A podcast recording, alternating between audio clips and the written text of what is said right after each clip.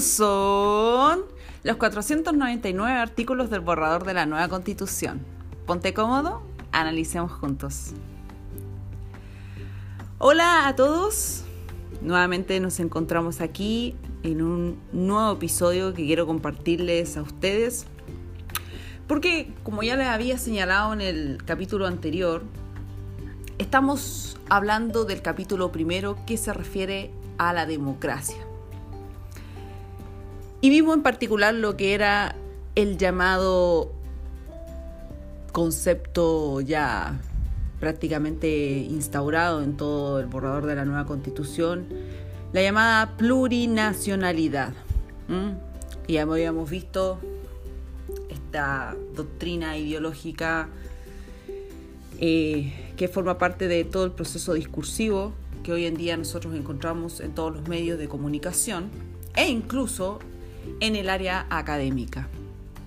Y la idea es llegar a la reflexión, ustedes pueden seguir buscando sobre esto de la plurinacionalidad y cómo se ha ido adentrando en el tejido social, no tan solo acá en Chile, sino que en varios de los países de Latinoamérica.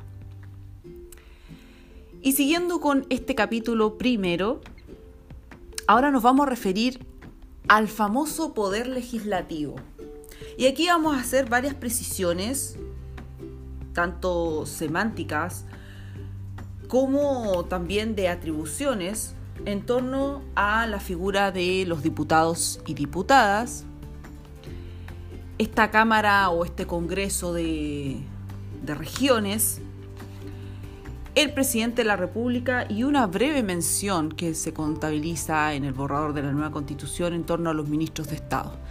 Pero vamos a detenernos un poquito en lo que respecta a las llamadas materias de ley, que ustedes han de saber que ese es un tema bastante técnico, bastante jurídico, pero que no deja de ser importante para ustedes, oyentes que estén en diferentes partes escuchando este episodio. Voy a tratar de hacerlo de una forma bastante sencilla y amena para todos ustedes y que podamos entrar al análisis de ciertos puntos tópicos que me parecen importantes cuando entramos a escuchar la prensa y ver todas las críticas que tiene la mayoría de la gente en torno a estas instituciones.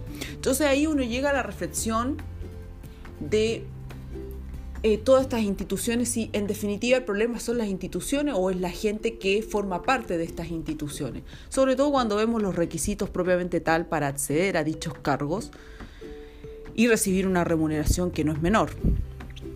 Así que dicho toda esa parte introductoria, vamos a hablar de este poder legislativo que se compone del el Congreso de Diputadas y Diputados y la Cámara de Regiones.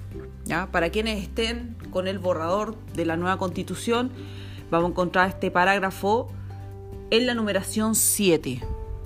¿ya? Dice artículo 5 bis. Y ahí vamos a empezar a ver todo este análisis porque claramente tiene muchos aspectos y es mejor dividirlo en, partes para no hacerlo tan extenso. Y si además están con él, con la constitución actual, lo van a encontrar en el capítulo quinto, que dice Congreso Nacional. Entonces ustedes buscan, pueden verlo también en digital, pueden poner ahí Congreso y les va a buscar inmediatamente el capítulo quinto, que se encuentra en los artículos 46 siguientes. ¿Qué precisiones hay que hacer en, este, en esta entrada al Poder Legislativo? Es que ya no existiría el Senado. ¿Mm? Ahora, es interesante no tan solo que ya no existiría la figura del Senado, sino que el organismo que, entre comillas, estaría supliendo esta función del Senado, que en realidad digo entre comillas porque vamos a darnos cuenta que eh, son otras las funciones, en realidad no, no tiene mucho sentido, estaría cumpliéndola la Cámara de Regiones. Entonces por eso que se dice que el Congreso lo constituye la Cámara de Diputados y Diputadas y la Cámara de Regiones. Y no tan solo eso, sería lo, lo que llamaría la atención, sino además la forma en que se estaría constituyendo esa Cámara de Regiones y las atribuciones que en definitiva estarían teniendo en relación al presidente de la República. Entonces aquí entramos a que ambos, tanto el Congreso de Diputadas como de, Diputadas y Diputados, porque siempre hay que hacer esa, esa distinción ya por todo el tema paritario, diputadas y diputados y la Cámara de Regiones, ambos son órganos deliberativos, paritarios y plurinacionales. Ya entiéndase que hay los escaños reservados, hay que tener una ya el 50% por lo menos tiene que ser de mujeres y además hay que sumar a los pueblos originarios. Ahora, aquí es una particularidad interesante es que aquí el Congreso estaría integrado por un número no inferior, no inferior a 155 miembros electos por votación directa por distritos electorales. ¿ya? Si uno compara con la constitución actual, no hay una diferencia. La diferencia radica en los senadores. Ahora, me surge a mí la duda, no sé si a ustedes también les surgirá esa duda y otra más, es que si estamos haciendo una, supuesta reforma en estos aspectos, ya bajo la idea, independiente que eso sea real o no, pero bajo la idea eh, de que queremos mejorar las instituciones que ya están creadas, me parece extraño que volvamos a seguir manteniendo la misma cantidad de diputados, tomando en cuenta la cantidad de instituciones que ya hemos visto a lo largo de todos los capítulos que estarían existiendo. Entonces podrían perfectamente haber propuesto una reducción del número de miembros, porque por la cantidad de trabajo que van a hacer, yo creo que la pueden hacer perfectamente hasta la mitad de los miembros que estarían conformando esta Cámara de Diputados y Diputadas. Pero eh, es como una, una duda que puede ser discutible, ya podemos entrarlo a analizar, pero me parece extraño mantener esa misma cantidad. Y aquí claramente no estarían existiendo los senadores, sino que estarían existiendo lo llamada Cámara de Regiones, que también es plurinacional, y estaría eh, con atribuciones exclusivas lo que respecta a las leyes de acuerdo regional. Aquí ya no, estarían, no estaríamos hablando de senadores, que dicho sea de paso, en la actual constitución nosotros tenemos actualmente 50 senadores. ¿ya? Ahora, ¿qué es lo que es interesante de esta gran institución que se estaría creando, esta Cámara de Regiones? Es que solo una ley, así lo dice esta, este artículo 11, ustedes sigan la numeración 12, ¿ya? Artículo 11. Dice que la ley determinará el número de representantes regionales a ser elegidos y elegidas por región, el que deberá ser asimismo para cada una y en ningún caso inferior a tres, asegurando que la integración final del órgano respete el principio de paridad. Aquí no dice cálculo, es extraño, por un lado dice los miembros que conforman la Cámara de Diputados y Diputadas, pero no dice cuántos son los que van a conformar esta Cámara de Regiones. Lo que sí da un parámetro y es que no puede ser inferior a tres por región. No sé también cómo se va a distribuir, no sé si va a seguir siendo las 13 regiones que actualmente tiene Chile. Eh, si así es así, claro, haría uno la sumatoria porque ya inmediatamente no puede ser inferior a tres. Pero tampoco pone un límite respecto de cuál es la cantidad máxima que pueden tener. O sea, yo puedo tener 10 personas por región. Por ejemplo, porque acá solamente indica que no puede ser inferior a 3. O sea, de 3 hacia arriba estarían conformando esta Cámara de Regiones. O sea, podríamos estar hablando de un Congreso que perfectamente podría estar formado como por 250 hasta 300 miembros. ¿Mm? De manera tal que sería un poco cuestionable cómo se estaría sustentando en el tiempo toda esa cantidad de gente que por lo demás tiene un sueldo que no, es menor. Y acá indica que esa atribución exclusiva del Congreso de Diputadas y Diputados declarar si ha o no lugar a las acusaciones que no tengan menos de 10 ni más de 20 de sus integrantes que se formulen contra las personas que ahí se enumeran. Y me pareció un poco curioso de que dentro de todas esas acusaciones está contemplada el de los magistrados, ya jueces y juezas, porque hay que hacer esa distinción, de la Corte de Apelaciones, la Corte Suprema y el o la Contralor General de la República. Ahora yo me pregunto, ¿y quién hace acusación de los que conforman este llamado Consejo de Justicia, que sería como la instancia superior a la Corte Suprema? porque aquí no estamos poniendo eh, en la Corte Suprema, estamos poniéndonos en la redacción que tiene la actual Constitución, en donde el organismo máximo, el Tribunal de Casación, viene a ser la Corte Suprema. Pero en este nuevo borrador no me calza, porque estaríamos obviando el último tribunal, que sería en este caso este gran Consejo de Justicia que muchas atribuciones tampoco tiene. Pero me, saltó esa, esa pequeña duda eh, al ver estas acusaciones porque no se menciona en ningún lado, de hecho. Entonces me, surge la duda que en, realidad estaría viendo esa, esas acusaciones. Ahora bien, como dijimos que no estaría el Senado, eh, uno dice, bueno, ya estaría existiendo esta Cámara de Regiones, pero ¿qué atribución tendría esta Cámara de Regiones? Y esto lo indica el artículo 11 ter, que dice que es atribución exclusiva de la Cámara de Regiones conocer de las acusaciones que el Congreso de Diputadas y Diputados establezca conforme al artículo 11 bis y resolverá como jurado. Yo personalmente leyendo no entiendo la, esencia de esta Cámara de Regiones, no sé, porque por lo demás todo lo que son temas de materias legislativas de esta Cámara de Regiones tendrían que ver con leyes de índole regional, o sea, que, engloba aspectos de la región.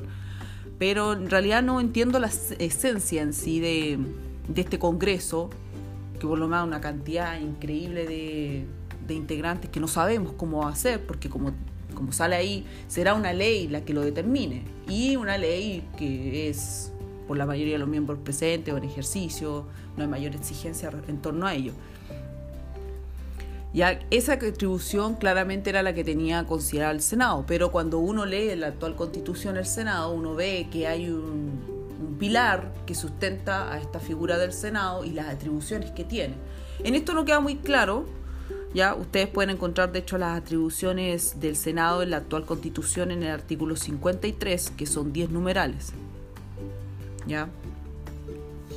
Pero queda la, inquietud de que cuál sería la actuación, sería solamente esta, o sea, estaría viendo estas acusaciones que lleguen de la Cámara y de este Congreso de Diputadas y Diputados y, eso sería todo porque por lo demás también es bastante escueto la, el análisis y por lo demás el contenido que tiene la constitución esta Cámara de Regiones. Y ya después nos saltamos derechamente a la sesión en, pleno o en conjunto, significa que son ambas, o sea, está el Congreso de Diputadas y Diputados y la Cámara de Regiones, que ustedes lo pueden ver en la actual constitución cuando hablamos de las atribuciones del Congreso en el artículo 54. ¿Mm? Ahora, uno lee los dos primeros artículos y en realidad que la duda que les va a surgir probablemente a ustedes si vuelven a analizarlo ahí en, tranquilidad, ah, mientras están disfrutando de, un café o, están reflexionando, entonces se ponen a mirar los contenidos de este borrador y llegan a la, a la reflexión de cuáles serían las reales funciones que estarían cumpliendo estos dos organismos en pleno. ¿Mm? Porque no dice nada en realidad que justifique sucesiones en pleno. Uno lo puede, puede hacer un análisis, un parangón con la actual constitución y darse cuenta de que estas atribuciones no dicen nada. Y en cuanto a sesiones conjuntas que están aquí en el borrador. Pero sí lo, analizan y lo revisan de la constitución vigente, se van a dar cuenta de que tiene una razón de ser y hay, hay estas decisiones que toman en conjunto. Pero acá no se señala nada, entonces uno dice, bueno, eh, en realidad es, es discutible. Y principalmente porque después de eso, sesiones conjuntas salta inmediatamente, de una forma muy abrupta, a los requisitos que se exigen para ser diputado o diputada o representante regional, porque son lo mismo para ambas, no hay una diferenciación. ¿Ya? Y aquí ya yo creo que esto es clave para que ustedes lo comprendan y también eh, analicemos eh, que estas son una de las grandes modificaciones que siempre deberían estar y siempre debió existir, incluso cuando fue la reforma sustancial del 2005 cosa que no se hizo. Y es con respecto a estos requisitos, que son para ambos igual, o sea, para la Cámara de Diputados y Diputadas y para esta Cámara de Regiones serían las mismas, y es que se requiere ser ciudadano o ciudadana con derecho a sufragio, haber cumplido los 18 años de edad. En la actual constitución se exige para ser diputado o diputada el tener 21 años de edad. Ahora acá se rebaja a 18 años de edad al día de la elección ¿ya? y tener un avecimiento en el territorio correspondiente a un plazo no inferior a dos años en el caso de diputadas y diputados y cuatro años en el caso de representantes legales regionales, perdón. Ahora bien, mi inquietud, primero es por la edad y segundo porque no requiere que haya cursado enseñanza media o equivalente, ni siquiera me estoy poniendo con el título profesional. Ya, eh, esas son las inquietudes que me surgen cuando estamos hablando de una de un Congreso que va a estar constituido por 155 miembros, que probablemente más de la mayoría de ellos van a, ver, van a ser quienes recién salieron de, con suerte de cuarto medio, y ni siquiera eso, porque como no es requisito la enseñanza media, puede haber sido alguien que ni siquiera terminó la enseñanza media completa y estaría hoy en día ocupando un cargo en el Congreso. E incluso, sin ir más lejos, estaríamos hablando de gente que poniéndome en el, caso de que, de que salió de la enseñanza media, estaríamos poniéndome en el caso de esta persona que tampoco nunca en su vida ha trabajado. No tiene título profesional, no hay una experiencia en materia laboral, pero sí puede legislar ah, sobre ciertas políticas de un país. Eso me parece eh, interesante de reconsiderar sobre todo cuando uno quiere hacer reformas constitucionales, porque resulta que estas personas son las que son la cara visible de todas estas políticas públicas y resulta que los requisitos son bastante bajos. O sea, deberíamos empezar a pensar de que si queremos mejores instituciones más sólidas, o sea, el tema parte por los miembros que la conforman no solamente en establecer un decálogo de las instituciones y sin embargo exigir un mínimo de requisitos para la gente que acceda a esas mismas instituciones. Eso me parece eh, inaceptable, ya sobre todo tomando en consideración los 18 años que muchos de los jóvenes no tienen la menor idea de dónde están parados, pero sí podrían postular al cargo de diputado, diputado y de Cámara de Regiones, ganando un sueldo más o menos considerable sin haber pasado ni siquiera por la universidad. He dicho, eso se los dejo ahí planteado. Ahora, estos congresos ambos tienen una, una duración en el cargo de cuatro años, porque ya no existirían los senadores que tienen ocho años. Y se van a renovar cada cuatro años. Una ley, ya no es ley orgánica constitucional, es la que establecería su organización, funcionamiento, y todas las decisiones de estos, de estos congresos de diputadas y diputados y cámaras de regiones se toman por la mayoría de sus miembros presentes, salvo que la constitución disponga un quórum diferente. O sea, para mí ese, ese párrafo que está en el artículo 17, la numeración 21, el inciso final, o el párrafo final, me parece que eh, esto ya pone el sello de cómo se van a aprobar todos los proyectos de ley políticas en el país, con una simple mayoría de sus miembros presentes. Salvo que la constitución disponga de otra cosa, que ya sabemos ya que eso está en lo que respecta a la reforma constitucional, los de tercio o en ciertos casos los tres quintos. Pero nada más. Así que se los dejo ahí, se los dejo ahí planteados ¿ya? Y tengo otra pregunta en torno a esto,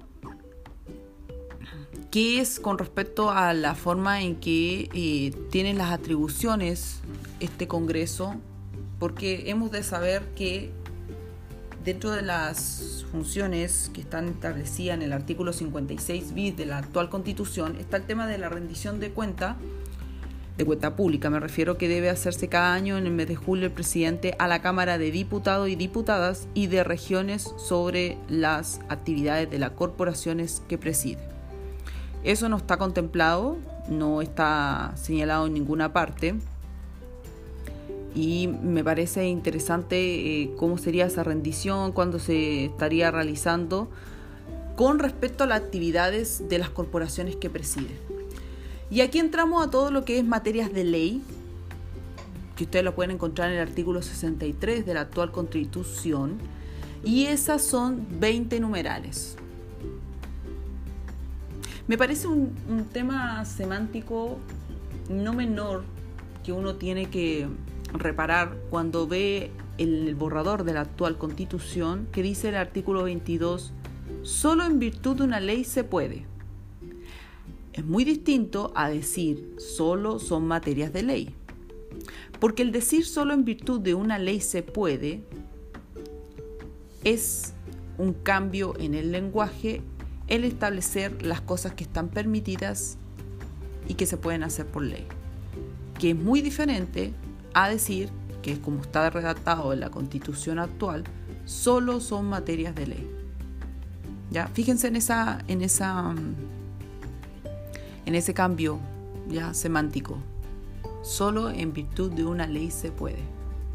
Ya anótenla ahí, porque ahí les voy a comentar algunas cositas que considero un tanto preocupantes por ejemplo, el tema de autorizar la contratación de préstitos, que ya no lo haría una ley de quórum calificado, como se establece en la actual constitución, sino que, como les digo, solo en virtud de una ley se puede.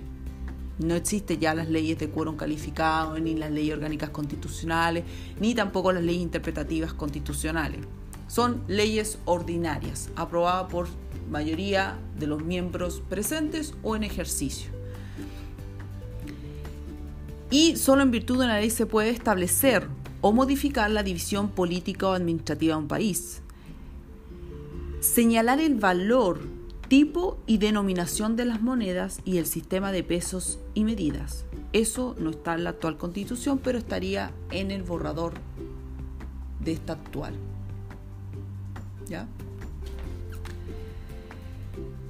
Y aquí es donde empiezan a surgir estas materias de, ley que estarían contraponiendo las atribuciones del poder legislativo y del poder ejecutivo.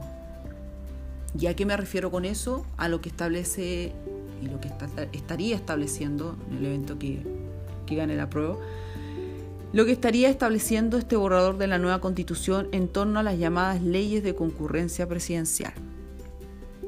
Uno puede buscar en internet a qué se refiere con estas leyes de concurrencia presidencial y la opinión generalizada de los constituyentes, de toda la gente del sector que comparte este borrador de la nueva constitución, estaría bajo el alero de que generaría un equilibrio entre el poder ejecutivo y el poder legislativo que no es más que el otorgar mayor poder al poder legislativo en detrimento del poder ejecutivo.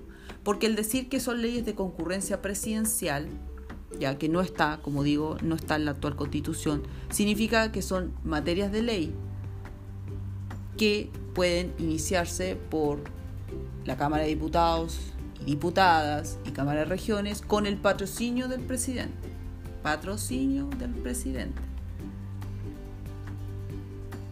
Pero son materias que pueden perfectamente, por iniciativa, iniciarse por el Congreso. Lo que deja de manifiesto que la única atribución, entre comillas, porque vamos a ver también que eh, esa, esa materia también va, es bastante cuestionada, la única atribución exclusiva al presidente seguiría siendo la llamada ley de, de presupuestos. Pero esa esas leyes de concurrencia presidencial que ustedes pueden encontrar en el artículo 26 y siguiente, ahí van a ver varios, varios numerales, resulta bastante, bastante interesante y digno también de analizar constitucionalmente, porque aquí estarían fusionándose eh, estos dos poderes, lo que podría perfectamente generar choque. ¿Y por qué podrían generar choque? Porque resulta que en divergencias que se tengan sobre estas materias u otras, siendo que en principio debieran ser materias exclusivas del poder legislativo o del poder ejecutivo, frente a una no conformidad, uno estaría preguntándose de qué forma se garantiza la toma de razón o el análisis constitucional de esos proyectos de ley. Cuando vemos que el Contralor General de la República y la llamada Corte Constitucional que estaría creándose con este borrador no tendría las suficientes atribuciones para poner límites a este tipo de proyectos. Y eso es. Y esa es la tensión que todos nosotros tenemos que poner cuando empezamos a revisar estas redacciones que van cambiando, hay algunas partes que, la mayoría de las partes de hecho se mantienen de la actual constitución, pero tienen ciertos cambios, ya sea en un párrafo o en su totalidad. Entonces eso sería algo ex novo porque no estaría contemplado y nadie en, realidad tiene conocimiento a cabalidad de qué significaría esas leyes de concurrencia presidencial. De hecho, si hay una materia que eh, se inicia por la Cámara de Diputados y Diputadas y el presidente lo rechaza, el mismo Congreso puede insistir siempre y cuando cumpla con el quórum respectivo. Y puedes pasar muchos años en un proyecto de ley. Y aquí entramos a lo que serían leyes de acuerdo regional, que en principio sería la función que estaría cumpliendo esta Cámara de Regiones. Y también vuelve a ser como eh, bastante eh, aletargado la forma en que está redactado, porque contempla como muchas cosas al mismo tiempo. Y esto está en el artículo 28 porque estaría hablando de reforma de la Constitución, que regule la organización, atribución y funcionamiento del sistema de justicia, el poder legislativo, los órganos autónomos constitucionales, que regule los estados de excepción, que creen o modifiquen o supriman atributos etcétera, etcétera. Entonces, nuevamente ahí se comienza a perder absolutamente la forma en que uno va determinando qué cosas, qué actos son o no materia de ley. Permitimos todo, después decimos esto es de iniciativa de la Cámara de Diputados y Diputadas, después esto es en, conjunto, Después, no, estos son materias solamente del presidente, pero requiere la aprobación del Congreso. Y ahí se hace todo un, una telaraña que es preciso poder desenredar para los efectos que ustedes también puedan comprender estas implicancias. Porque como les digo, la mayoría de ellos y todos esos proyectos son aprobados por la mayoría simple de sus miembros y el Congreso de hecho ratifica por la simple mayoría. Entonces, parece cuestionable. Y dentro de eh, todo este tema de las materias de ley que ya les había mencionado en el artículo 63, aquí se contempla en el borrador el procedimiento legislativo. Yo solamente me voy a remitir a ciertos aspectos importantes porque son muy técnicos y Creo que a ustedes lo que les debe interesar es las cuestiones fundamentales y que estarían también contraviniendo a nuestras garantías. Eso ustedes lo van a encontrar en el artículo 65 de la actual constitución que habla de la formación de la ley. Y en ambos casos, porque la redacción es como muy similar, lo único que cambia es la cantidad que estarían cómo se estaría llevando estas iniciativas.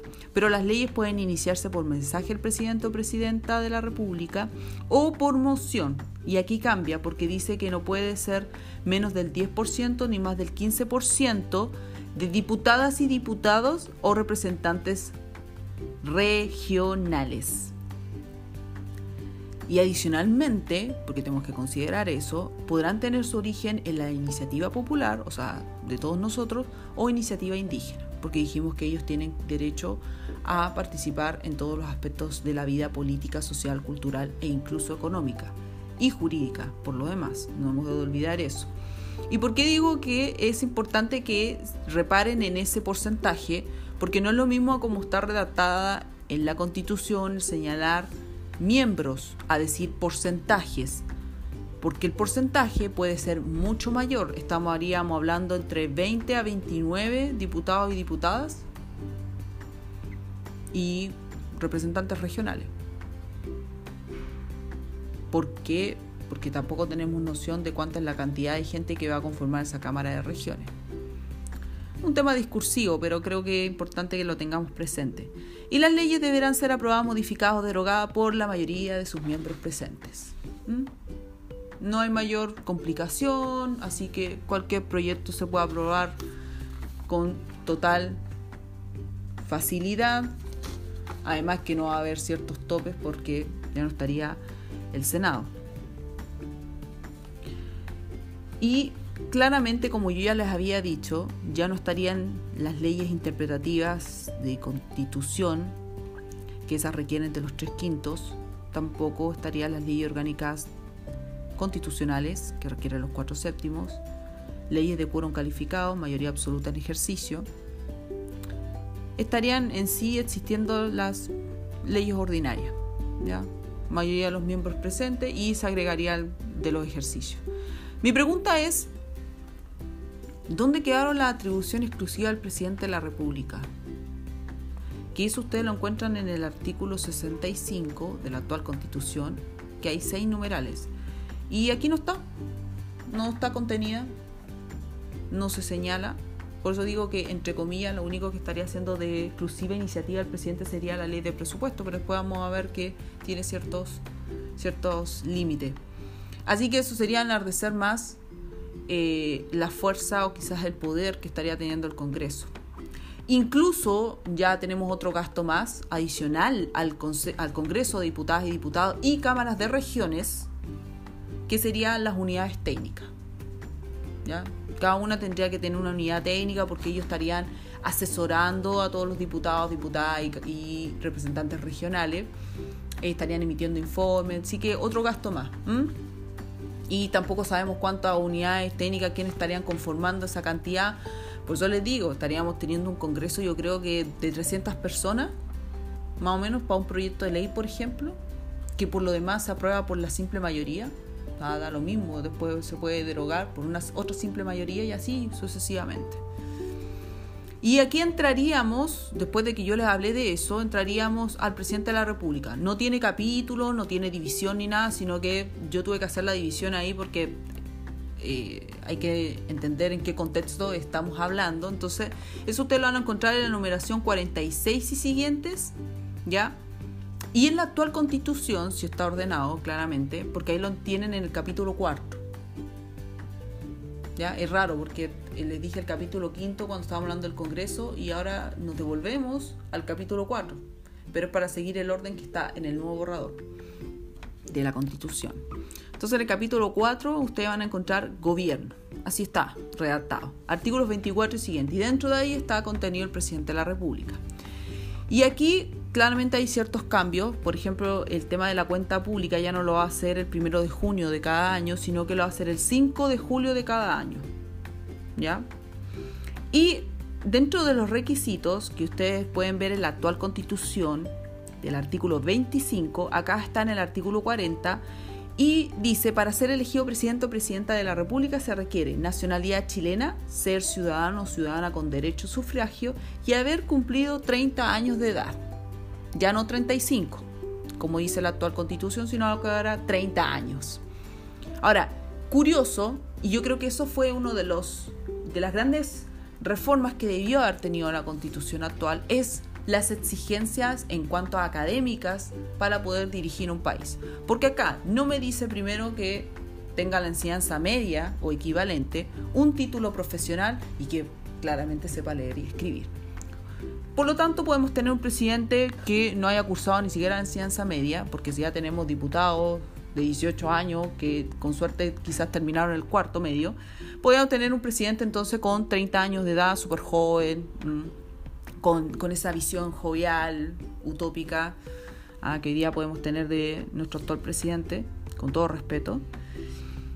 Puede no haber terminado la enseñanza media, puede ni siquiera tener un título profesional o quizás ni siquiera sabe leer y escribir, porque ¿a qué no lo distingue? Por lo tanto, mientras tenga esos tres requisitos, puede ser presidente de la República. ¿Ya? Se los dejo ahí planteados. Yo creo que estas cosas son fundamentales porque si estamos pidiendo tener mayores competencias, gente con méritos, eso es lo que uno quiere en el país, gente con méritos, que tenga competencia en asuntos políticos. Porque no es solamente tener la, competencia en cuanto a requisitos de currículum o requisitos en cuanto a experiencia, sino que también saber administrar, tener estos conocimientos en términos políticos. Y el presidente o la presidenta, y aquí quiero hacer también un hincapié en el artículo 45, la numeración 52, porque dice que la o el presidente durará cuatro años en el ejercicio de sus funciones, tras la cual podrá ser reelegido. Podrá ser reelegido de forma inmediata o posterior. Solo una vez. O sea, pasa los cuatro años, puede ser reelegido otros cuatro años más, o sea, podemos estar con el actual presidente ocho años ya aunque claro hay una disposición ahí donde establecieron de que la constitución no se puede modificar hasta el 2026 y nuestro actual presidente no puede ser reelecto. Pero esto que está aquí señalado que dice solo una vez no me indica de qué forma se va a dar cumplimiento a eso de solo una vez. Ya claramente es algo para tener como alerta ya porque podemos tener una persona por mucho tiempo sobre todo si no tenemos grandes garantías de límites por parte de las instituciones que estarían consagradas en la Constitución. Y acá después se establece varios aspectos eh, en relación a algún impedimento que tenga el presidente electo y quién estaría asumiendo en caso de esa vacancia que lo asumiría claramente quien queda designado como vicepresidente o vicepresidenta. Lo que no dice si esta persona puede ser reelecta, la persona que se designe por elección presidencial, no dice porque solamente señala que la presidenta o el presidente que resulte elegido, tomando en cuenta esta vacancia, Asumirá su cargo al décimo día después de su proclamación y hasta completar el periodo que restaba a quien se reemplaza, pero no indica si puede ser reelecto o no, no lo dice. ¿Ya? Y bueno, dice acá atribuciones exclusivas al presidente de la República, que en realidad es un cambio de varios numerales y cuestionable también porque acá está poniendo dentro de las atribuciones el ejercer permanentemente la jefatura suprema de las Fuerzas Armadas, disponerlas, organizarlas y distribuirlas para su desarrollo y empleo conjunto. Yo me pregunto dónde está la autonomía de las Fuerzas Armadas, dónde está acá contenido las fuerzas, el Ejército de Chile, las Fuerzas Aéreas y Carabineros de Chile, dónde está la autonomía de ellos y lo que es más, significa de que estas instituciones están al servicio del gobierno o del país. Me parece extraño. De hecho, eso no está así redactado en la actual constitución. Ustedes pueden revisarlo ya, si gustan. Pero me parece un poco cuestionable, sobre todo cuando estamos hablando de todas estas leyes ya que cuentan con el patrocinio del presidente pero no están contenidas, no se señalan.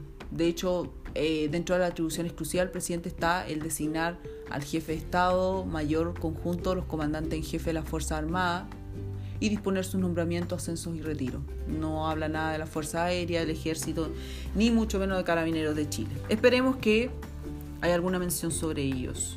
Y después, ya para terminar, ministros de Estado que ustedes lo encuentran en la actual constitución, en el capítulo 4 del gobierno también, pero los artículos 33 y siguientes.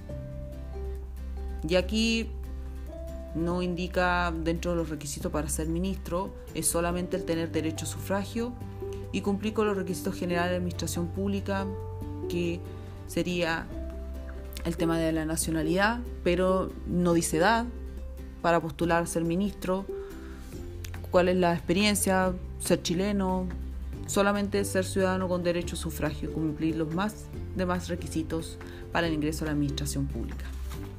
Y eso es lo que le tenía preparado a todos ustedes. Espero que lo puedan compartir, difundir a todos sus conocidos, a sus familiares, amigos. Ya me pueden encontrar en Spotify, en Apple Podcasts, en Overcast, Radio Public y claramente en Anchor y otras redes también que se caracterizan por tener varios podcasts. Así que síganme, califiquen mi programa y nos estaremos viendo en un próximo episodio. Chao, chao.